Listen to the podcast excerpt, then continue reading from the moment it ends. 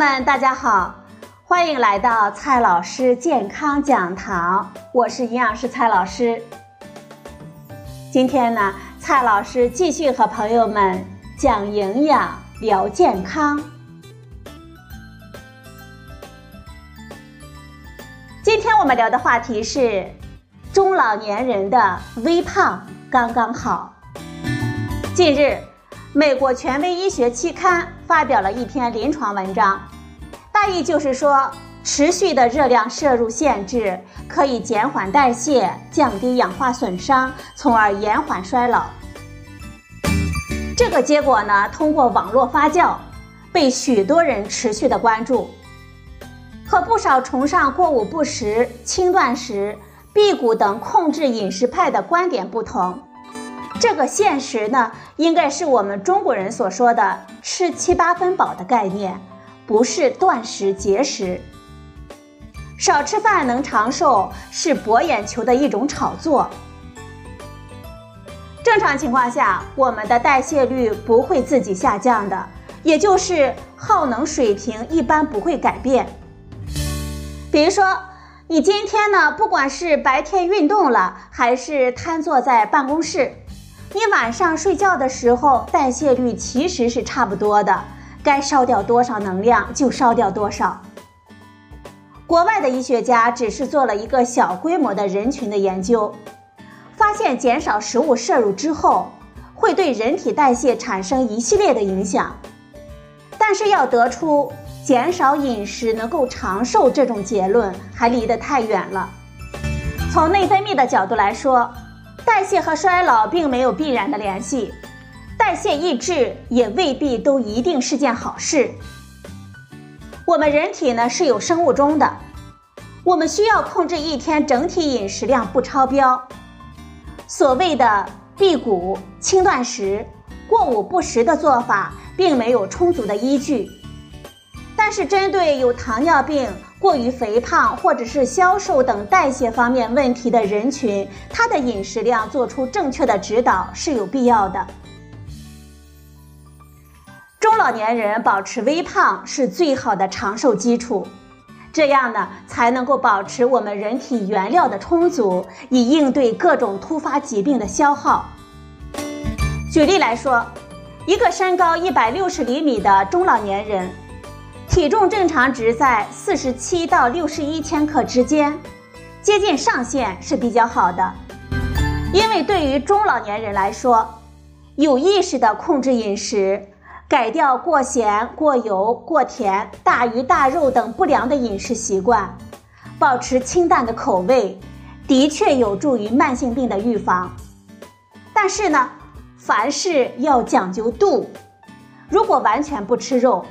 过分的依赖素食，烹调过程中不敢放油，进食量又少，甚至是轻断食或者是断食，时间一长呢，我们的身体肯定会吃不消。随着年龄的增长，老年人的各项身体机能会逐年的衰减，牙齿松动或者是脱落，导致咀嚼吞咽能力的下降。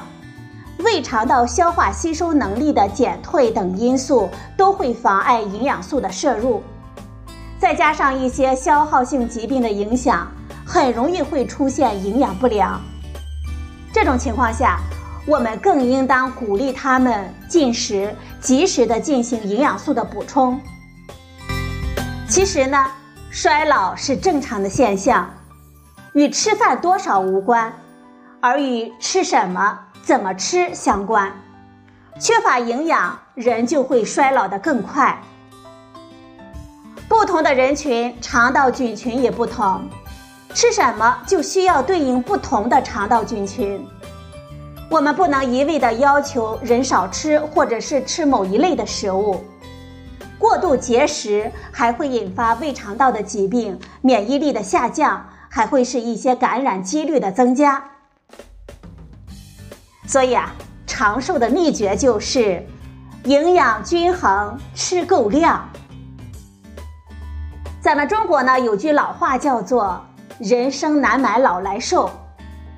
然而，对一百一十万亚洲人群随访了九点二年的大规模调查研究显示，微胖的老年人，也就是体重指数在二十二点六到二十七点五之间的老年人群的死亡风险最低。所以，营养专家并不提倡六十五岁以上的老年人过度追求以瘦为美。反而要警惕肌肉减少导致的肌少症或者是衰弱状态。为了保证膳食中摄入充足的蛋白质，中老年朋友呢应该首先保证吃够量。一般来说，老年人每日每公斤体重最好补充蛋白质一点二克到一点五克。具体到食物呢，大概是每天吃一百克的肉类。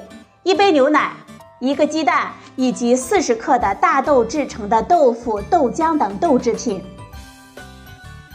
七十五岁以上的高龄老人，如果经过医生的诊断患有少肌症，可以在医生的指导下食用全营养特殊医学食品，每日每公斤体重补充蛋白质一点八克到二点五克。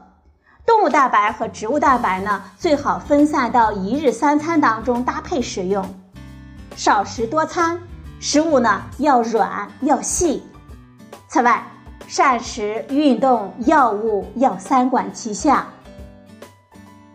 对于高龄老人、独居老人、空巢老人，我们应该进行社会化的共餐，并制定明确的老人膳食标准。根据调查。半数以上的老年人营养不良，百分之七十以上的慢性病都与人体细胞内营养饥饿有关。这主要是营养不均衡，也就是我们所说的吃偏了。根据国内外常用的微型营养测评表，我们可以从以下的六个方面来进行营养不良的初步筛查。第一个方面，近三个月之内。体重是否有明显的非自主性下降，也就是不因主动减肥所造成的体重减少？我们建议老年人像定期测血压一样，及时的观察体重的变化，最好在清晨空腹的状态下，穿尽可能少的衣服，上完厕所后来测量体重。第二个方面，体质指数。一旦低于十八点五，就意味着消瘦了。第三个方面，我们要注意看老年人的进食状况，看老年人近三个月之内是否会有食欲减退、消化不良、咀嚼吞咽困难等情况。进食量比平时少三分之一以上的话，我们就要考虑存在营养不良的风险了。第四个方面，活动能力。比如说步速是否有明显的下降等等。第五个方面，近三个月之内是否有应激性的或者是急性的疾病。第六个方面，有没有痴呆或者是抑郁等精神性的疾病。最后啊，告诉大家，到了老年，不要追求千金难买老来瘦，咱们还是。微胖刚刚好。好了，朋友们，今天的节目呢就到这里，谢谢您的收听，我们明天再会。